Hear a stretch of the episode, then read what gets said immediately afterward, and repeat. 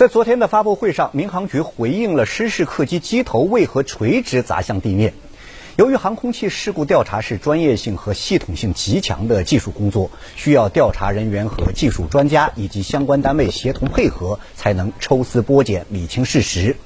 目前的主要任务是全力搜救以及保护现场和固定证据。在做好现场勘查的同时，其他方面的取证工作也已经同步开展，包括封存整理相关记录和资料，组织开展目击证人的访谈，并对收集到的各类证据资料进行汇总和分析。有任何重大发现，都将在第一时间向社会公布。